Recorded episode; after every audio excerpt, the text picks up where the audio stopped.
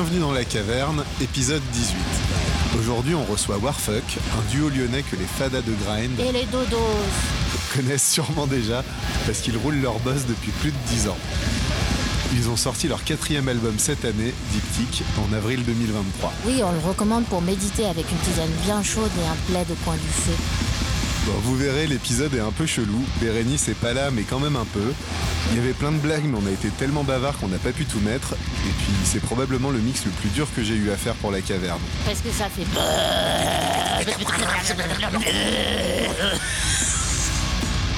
Cet épisode a été tourné le 29 septembre 2023. Eh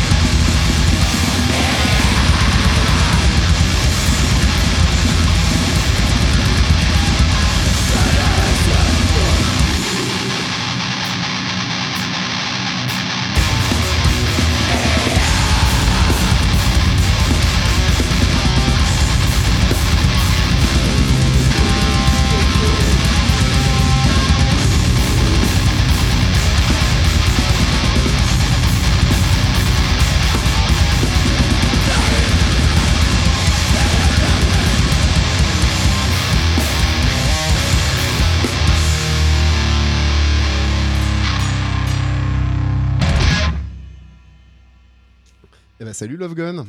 Ah, bâtard. Moi, ça me fait pas rire. Salut.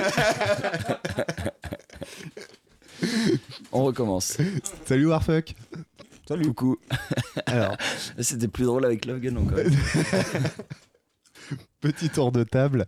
Euh, comment vous vous appelez et qu'est-ce que vous jouez? Moi, je m'appelle Nico et je fais de la guitare et du chant. Moi, je m'appelle Mac et je fais de la batterie et quelques voix. Mais pas des moindres. hein, quand même. Et alors aujourd'hui autour de la table, on a Azam, Salut. mais on n'a pas Bérénice, mais on aura peut-être Bérénice euh, comme envoyé spécial au téléphone. On l'espère bien. Euh, oui. Alors pourquoi vous pourquoi pas bonjour Love Gun? Parce qu'on en parle déjà beaucoup trop. Euh, Ouais. Du coup, juste pour expliquer, Love Gun, c'est l'autre groupe de Nico. Je, je dis l'autre groupe, je sais pas si t'en as d'autres encore en Oh, plus. c'est très bien, c'est l'autre. Euh, Il en a un autre, on n'en parlera pas tout de suite. ah, c'est quoi l'autre? Mais, euh, Faisons un petit tour. C'est quoi vos groupes C'est que ça, les groupes War- actifs. hein. C'est Love Gun et Warfuck pour Ouais. toi. Et toi, tu joues aussi Je joue aussi dans Eastwood, un groupe euh, allemand. Parce que oui, en fait, juste avant qu'on fasse l'interview, je disais, je me demandais s'il y avait un, un concours de nombre de morceaux en peu de minutes sur l'album entre vous et Love Gun. Il n'y a pas de compétition entre, euh, entre ces deux groupes. À part peut-être à la batterie. À la mais, batterie, évidemment. mais sinon, non. Mais c'est pas quand même votre quatrième album là qui vient de sortir, c'est pas le plus ramassé quand même au niveau du le plus dense en tout cas. Je crois qu'ils font tous la même durée à peu près. Ouais. Mais il y a peut-être plus de morceaux. Il a, déjà il a pas le même son. Ouais, le son, euh, c'est très produit. Et c'est un choix que j'ai pas beaucoup l'habitude euh, d'entendre euh, dans l'écurie Lixiviat, alors que l'écurie Lixiviat, ça, ça part euh, autant de vous que de Monsieur Moule qu'on a, qu'on a déjà eu plusieurs fois ici. à un groupe particulier dans l'écurie Lixiviat. Vas-y, continue. De quoi comme son euh, bah, En général, il y a quand même beaucoup de trucs qui sortent chez Lixiviat qui sentent un peu plus la cave. T'as moins ce côté hyper euh, On veut très des très produit, quoi. On veut des noms, ouais, grave. Bah, J'en sais rien. Ran, c'est pas produit du tout de la même manière. euh, Ouais. Non mais je suis d'accord avec toi quand, euh, quand on écoute le nouvel album de de Warfuck, Ah, c'est ça. ça y est. En, en fait, le, le premier truc qui, qui frappe, c'est vraiment la densité et la, la qualité du son, enfin l'ampleur du son en fait. Et euh, vous- c'est un choix délibéré ou vous vouliez pas continuer à enregistrer dans vos chiottes ou dans votre cuisine ou vous avez euh, Ouais, c'est histoire d'avoir un album avec un son qui sonne comme les, les grosses productions de, de grind en général. Ouais. Quoi. C'est la première fois qu'on est vraiment content du son. Et avant, on était content de le faire nous-mêmes. On essayait de faire bien, mais euh, il y avait, ça avait ses limites. Et en même temps, c'est un, enfin, c'est un délire très particulier ce qu'il faut faire pour obtenir le son que vous avez eu sur euh, votre album. De ce que tu m'as raconté, euh, il n'y a pas de vrai ampli guitare Mhm. Euh, qu'on entend. C'est des, simulations euh, d'ampli refaites euh, par le mixeur euh, dans, dans son ordi. Il y a sûrement des samples rajoutés pour qu'il y ait autant d'impact, Ouais, etc. Du coup, c'est un choix où en fait c'est marrant à quel point il faut artificialiser la prise de son d'une certaine manière pour que ça se rapproche de ce que vous avez dans la tête Sûrement aussi parce qu'on n'a pas fait les choses au goût du gars qui a mixé. Parce que nous, on a fait les prises chez moi, avec notamment l'aide de, de Giles. Et on a envoyé mixer ça ailleurs, dans un gars qui fait des productions, qui a fait The Arson Project, qui a fait Gadgets, qui a fait tous ces gros, avec des amplis, avec, euh, avec son matos, avec ses micros. Et le gars, quand il a récupéré notre matos et qu'on lui a dit on veut sonner comme ça, il a fait en sorte que ça sonne comme ça. Après, est-ce qu'on a pris le mauvais chemin? En tout cas, nous, on aime bien enregistrer à la maison. Alors qu'après, que le gars, parce que nous, quand il nous a envoyé les pistes, on a dit Wow, gros son de guitare Et on savait pas qu'il avait utilisé un, un Ouais. truc. Et c'est après, je lui ai envoyé deux, trois questions sur un, un sujet de, de je sais plus quoi. Et il m'a dit qu'il était passé. Je lui ai demandé quel micro il avait utilisé, parce qu'on lui a envoyé pas mal de micros, parce qu'on a enregistré avec des vrais amplis. Et il a dit Bon, en fait, j'ai pas utilisé les micros, j'ai utilisé la DI et j'ai Reamp. Et on était là, ok. Donc ça fait un peu chier sur le moment. Après, on se dit Bah, de toute façon, c'est ce que t'as joué. C'est juste Ouais, que c'est pas passé par le même tuyau, on va dire. Donc, en fait, si on le savait pas, on serait super content du son. Et puis pour Et le on coup, le euh, sait, et on est toujours super content du son. Donc en fait, c'est juste de l'ego mal placé que de se dire. Non, non, non. Et puis, euh, je suis d'accord sur le côté puriste. C'est juste, je trouve ça intéressant parce que c'est un truc qui me semble assez spécifique au monde du métal en général, d'avoir euh, ces approches de production. Non, où la finalement, pop, tu vois, par euh, exemple, le fait de beaucoup rajouter de samples. Je pense que n'importe quelle production de pop, c'est tout samplé Ouais. sur la batterie. Oui, t'as raison. Ben alors, c'est, euh, ben, on peut parler des points communs la entre pop, la pop et le métal extrême, Je crois que c'est juste les, les Alors- standards de, de production. Par contre, c'est intéressant différents. parce que est-ce que Warfuck est un groupe de métal extrême? Alors, est-ce que c'est un groupe de pop? Bah, Ah oui. De vu, pop extrême. vu le dernier album, oui. C'est de, la- c'est de la pop extrême. C'est de la pop extrême. Et du coup, là, l'album, il est sorti il y a quelques mois. On tourne ça en septembre. Il est sorti euh, En je sais avril, pas, mai, un En avril-mai, ouais. Du coup, vous avez tourné un petit peu depuis la sortie, là? Ouais, ouais, carrément. Euh, on a fait surtout des fests plutôt que des tournées. Euh, on est allé en Lituanie. Euh, on est allé à Malmo après. Après, on est allé en Allemagne, à Karlsruhe. Et après, on est allé à Londres. Enfin, on a fait 3-4 dates, euh, 3 dates à On a fait le Drash Fest aussi à Hambourg. Eu Oui. l'Ixivia Fest. Parce qu'il me semble quand même Grind vous the êtes, Nazis Camp. Enfin, voilà, quand même des grands, surtout vous êtes quand même des grands voyageurs. Il me semble que vous avez déjà tourné au Japon, par exemple. Deux fois. Deux fois. Ouais. C'est quand même pas donné à tout le monde de tourner au Japon, non? À Turquie, le Mexique, la Russie. Oh, la Russie, c'est moins les d'actualité maintenant. États-Unis. Euh, les États-Unis, mais on va le dire vite parce que c'était de la merde. Mais euh, l'Islande, on a joué en Islande aussi. Oui. Et comme Mm. le dit Buffat Délétard, on est connu un peu de partout dans le monde par pas beaucoup de gens. Ouais. mais on est connu un peu de partout dans le monde. Ok, alors euh, Warfox, c'est quand même un duo, guitare, batterie, vous avez pas de basse. Alors, comment vous êtes rencontrés? Ça fait très longtemps que vous jouez ensemble. Ah ouais. Vous étiez ensemble à la maternelle ou pas? Parce qu'il y a quand même une super complicité entre vous. Non, ça c'est moule. Ça, c'est clair. Ok. Et autre chose, euh, ça, vous, ça, vous manque, Walter. ça vous manque pas euh, de pas avoir de bassiste? Et comment vous palliez à ça en fait? Ou est-ce que vous avez décidé de pas de vous en foutre et de dire bah il y a pas de bassiste, c'est comme ça? Ça fait beaucoup d'un coup. Alors, on s'est rencontrés, c'était 2008-2009, dans Obnoxious, groupe de trash death metal. D'accord. Et je faisais la basse. Mhm.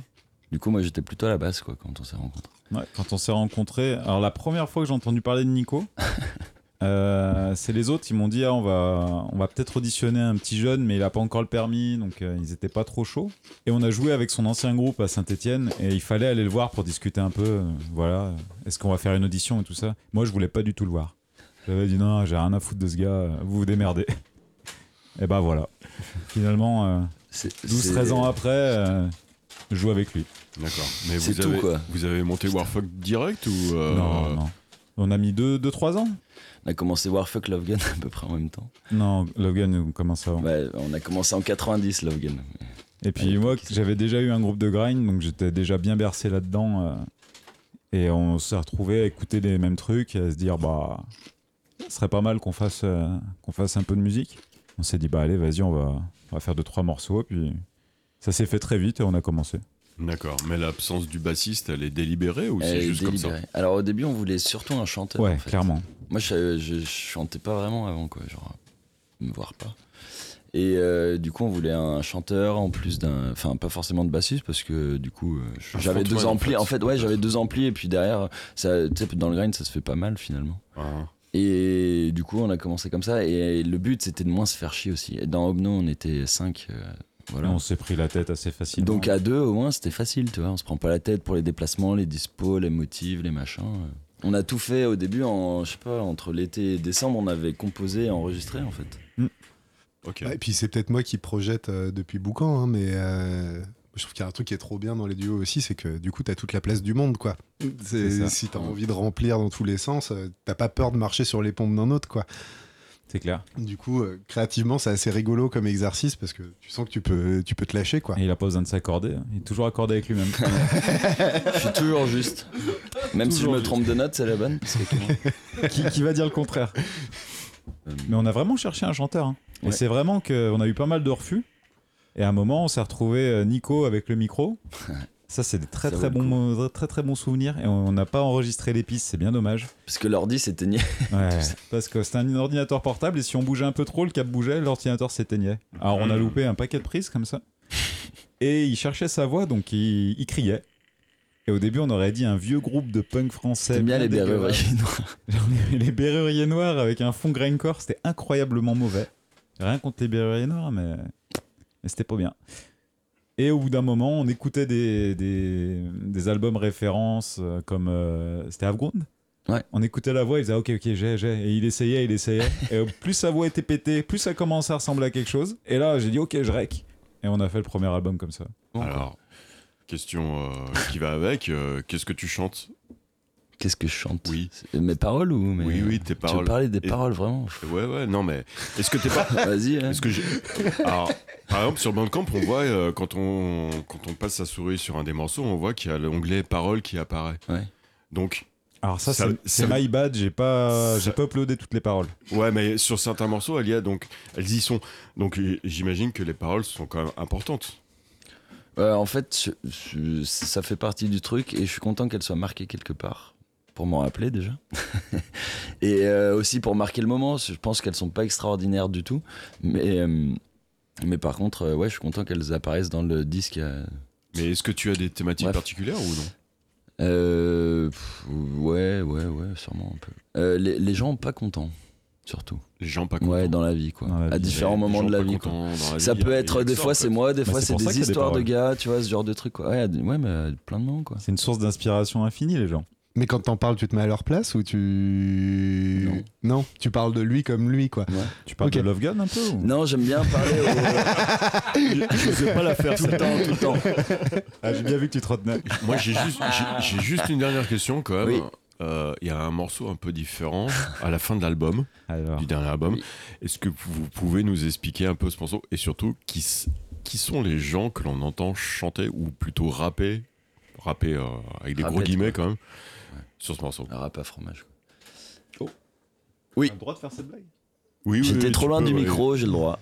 Euh, alors, euh, ça va. alors c'était censé être, on voulait, on voulait, en tout cas moi je voulais faire un morceau un peu hip-hop, euh, tu vois, qu'on mette euh, en sample autour de, du set quand on est en live, en fin de set ou euh, au un début classique ou de la en pop intro. quoi.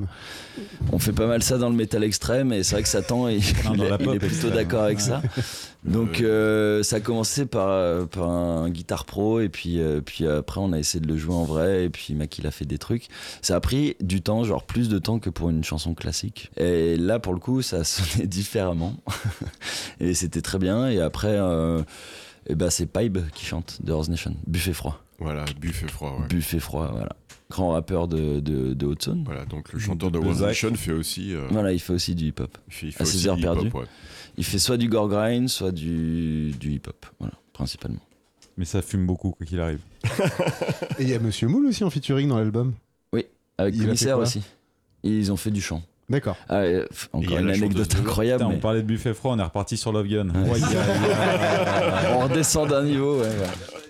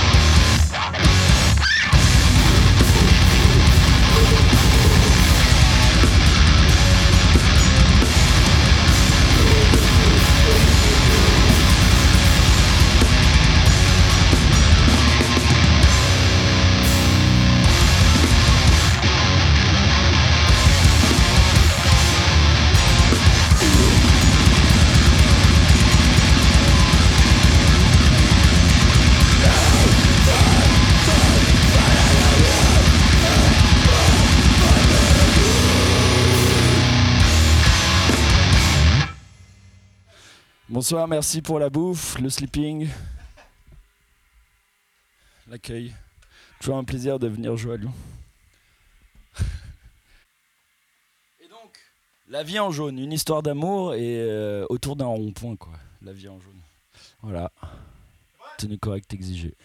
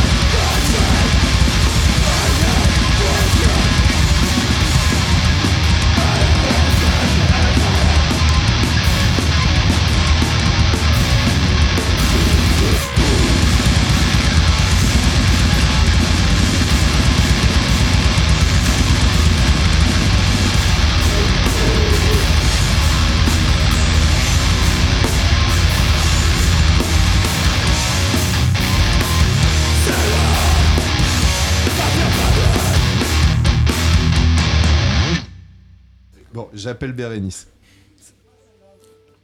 Oui, Bérénice. Tu, tu m'entends? Tu es... Salut Totalement. Bref. Eh ben, Oui, bonjour tout le monde. Bonjour. Coucou tu es collé au micro, j'espère que ça marche. D'accord. Euh, oui, j'avais une première question qui était que j'avais entendu dire. Je veux savoir si c'est une légende urbaine qu'il y a un concert que vous avez donné dans une salle, je ne sais pas où, où euh, ça s'est fini avec des trous dans les murs. et je voulais savoir si c'était juste une légende urbaine ou si c'était vrai et à quoi ça correspondait. C'est Mac qui dit. hein. Alors non, ce n'est pas une légende urbaine. Nicolas a cassé le mur du Warm Audio à Lyon Deux fois. en sautant dessus. Deux fois. Et, euh, et on a rejoué quelques mois après. Le gérant lui a bien dit attention, tu casses pas le mur. Et il a sauté dessus, il l'a recassé. Donc euh, cet homme est un peu con, il n'apprendra jamais. À Grenoble, on m'avait demandé. hein. Et du coup, il est retourné euh, voir le patron de bar avec euh, des fleurs et pour l'aider à reconstruire le mur le deuxième coup. D'accord. Vous êtes toujours admis au, au Warm Audio quand Oui, même. on a répété là-bas pendant un moment. Ok. Mais par contre, moi, il faut que je vous laisse vraiment. Ça Et marche. Ok. bien. Bah, Bisous, grand Bérénice. merci, Bérénice. J'ai posé ma question à la, Bonne ma nuit. question à la con. Bonne soirée. Voilà. Et Salut. Très bonne Bonne question. soirée. Au Merci. revoir. Tchuss Si, moi, il y a un truc dont je voulais causer. Euh, parce que comme c'est pas de la musique que j'écoute au quotidien dans ma vie, Moi non plus. j'ai des grosses questions de, de novice. Genre, le délire de morceaux d'une minute. Euh, moi, quand je mets votre album sur Bandcamp, en fait, je j'ai pas les codes pour vraiment saisir la différence entre morceau 1 et morceau 2. Je trouve qu'il y a autant de variations à l'intérieur de morceau 1 que entre morceau 1 et morceau 2. Et du coup, j'ai plus l'impression d'entendre un très grand morceau avec des petites coupes par moment. Et ça, c'est un peu le, c'est un peu le but recherché aussi. C'est qu'on essaye souvent dans nos albums de mélanger un peu les morceaux, au moins de les enchaîner ou mettre euh, des samples qui permettent de lier un peu Mhm. le tout.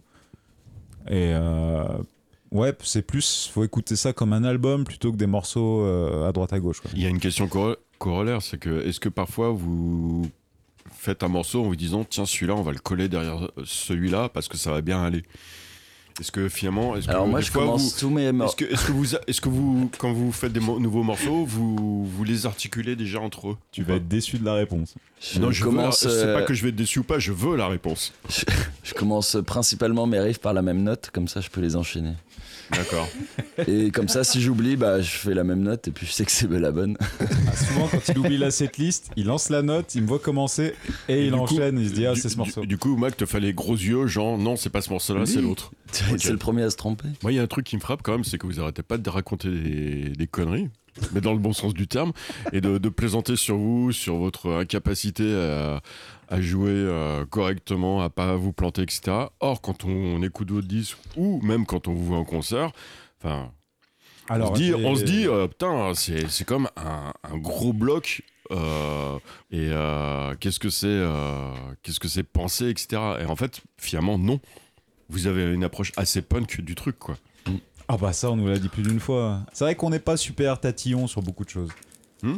Mais après, euh, moi j'ai une théorie, c'est que sur album, on essaie de bien bosser le truc, surtout plus maintenant. On produit un peu mieux, on essaie de faire attention, de faire un truc bien carré. Mais après en live, j'en parlais tout à l'heure, je disais qu'on essaye de faire écouter les gens avec leurs yeux plus qu'avec leurs oreilles. Et, euh, et ouais, ouais c'est vrai que les gens, euh, quand ils nous regardent sur scène, on fait pas mal de conneries, on fait pas mal d'erreurs, mais ils, ils- nous regardent et ils oublient d'écouter qu'on fait des conneries. Et donc, Euh, ça, ça marche bien. le dernier concert auquel j'ai assisté donc c'était au Lixiviat C'était pas le meilleur. hein. c'était pas le meilleur mais il était vraiment spectaculaire quand même Ah ouais? Bah ouais le, le public était particulièrement déchaîné parce que c'était le dernier groupe de la soirée etc mais franchement c'était oui c'était spectaculaire hein. Ah, c'était c'était bien. Il y a toujours le délire de que tu joues devant 200 personnes ou 10 personnes, faut avoir la même énergie. On essaye, on n'y arrive pas tout le temps. Mais quand c'est le bordel dans la salle, ça motive à fond, hein, c'est sûr. Ça vous arrive d'être euh, pas forcément mis à l'aise par euh, le type de bordel dans la salle? Depuis le Mexique où il y a les flics avec les calages qui sont. J'allais dire, au Mexique, oui, on a déjà été un peu un peu perturbé. Racontez cette histoire de flic avec des calaches au Mexique. C'était le plus nord, on a- le plus au nord où on a joué au Mexique. Ouais, c'est même là où on a. Quand on est arrivé dans la ville, on est arrivé dans une, dans une maison, mais c'était dans une résidence sécurisée. Ça aurait dû nous mettre la puce à l'oreille. Et après, on allait faire le concert. euh, on jouait, tout se passait bien. Il y a une bagarre dans le public. Tout se passait bien, parce que c'est un peu euh, classique au Mexique. On n'a pas trop l'habitude, mais là-bas, c'était pas la première bagarre qu'on voyait. Donc on s'arrête, ça va, euh, personne n'est blessé, puis on continue. Pas de problème. Pas de problème, pas de problème. On continue et à un moment, il y a, il y a le, un gars de, de Into Sickness avec qui on était en tournée, le chanteur, qui vient me taper à l'épaule et qui me dit Mac, il va falloir arrêter vite le concert parce que il y a la police, ils sont sous et il faut qu'on parte. Donc là, moi, j'ai pas compris. Donc on a fini le morceau, on a arrêté et, ils nous, et on s'est barré en rangeant très vite. Et moi, j'ai rien vu. Et il m'a expliqué avec les autres gars du, de Into Sickness, ils nous, ils nous ont dit qu'il y avait un policier qui faisait la fête avec ses collègues euh, dans euh, le bar d'à côté ou un hôtel, on n'a pas trop compris, c'était un endroit un peu bizarre là où on était. Et qu'il arrivait au concert avec euh, une prostituée à son, à son épaule, avec une Kalachnikov ou une grosse Une arme, mitraillette, enfin un truc mais qu'on ouais, connaît un, pas. un truc bien trop énervé. Un- Une arme automatique, quoi. Voilà. Et il a vu que ça se bagarrait, il est rentré, il a dit Oh, on va revenir, euh, on va régler tout ça parce que là c'est n'importe quoi. Et visiblement il était raide à chier. Et eux ils se sont dit Ok, ça va partir en couille, il faut qu'on parte parce qu'il va, il peut pas se finir, euh, il peut pas se passer quelque chose de bien avec tout ça. Et du coup on s'est barré assez vite. Et on n'a jamais su ce qui s'était passé à cet endroit-là avec tous ces policiers bien bourrés. Ça vous est déjà arrivé d'arrêter un concert? Tu vois le Mosh Fest à Montpellier? Ouais, ouais. Bah on n'y rejouera plus jamais. Bah, on jouait avec Corrs Nation et c'était quoi le groupe de hardcore en tête d'affiche? Agnostic Front. Ouais. Et du coup, on s'était dit, Ouah, marrant, on va prendre des t-shirts hardcore, shorts de basket, bandana, on va faire les cons avant pour faire style, on joue du hardcore alors que pas du tout. Et euh, Horse Nation sont allés jouer, nous on commence à, on s'échauffait, tout ça, et ils sont revenus dégoûtés en nous disant ouais, euh, il y avait pas mal de faf, euh, ça a cassé l'ambiance. De euh, lacets blancs. des lacets blancs, machin. On était là, ok.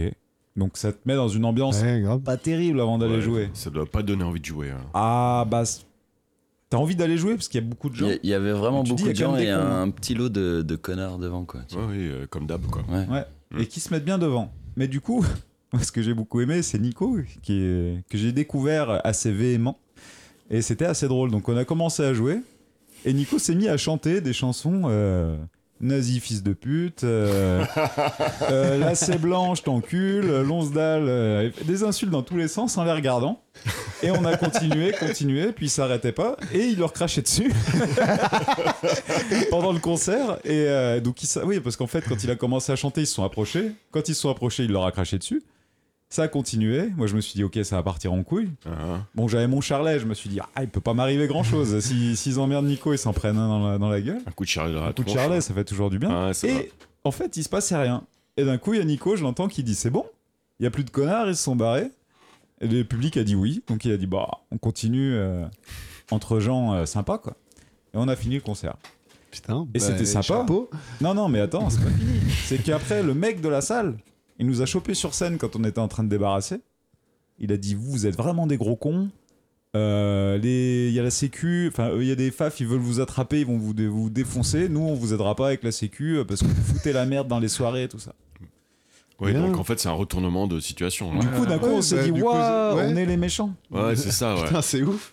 Du coup, on s'est dit Bon, va voir, on va sortir. Moi, je vais garder mon charlet parce que c'est mon meilleur ami.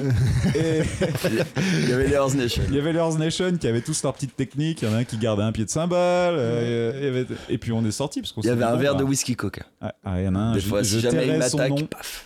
mais il voulait jeter son verre de whisky. euh, il a dit il est bien chargé. Si je jette dans les yeux, ça va lui brûler les yeux. C'est une technique euh, bien particulière. Et on est sorti. Et visiblement, la sécurité, c'était des Hells Angels.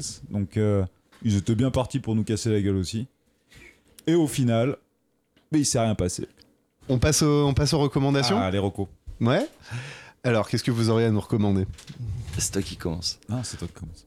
C'est toi qui Ah ouais. écoutes de la musique dans le. Euh, moi, j'ai décidé de reprendre la discographique de The Crown euh, du début.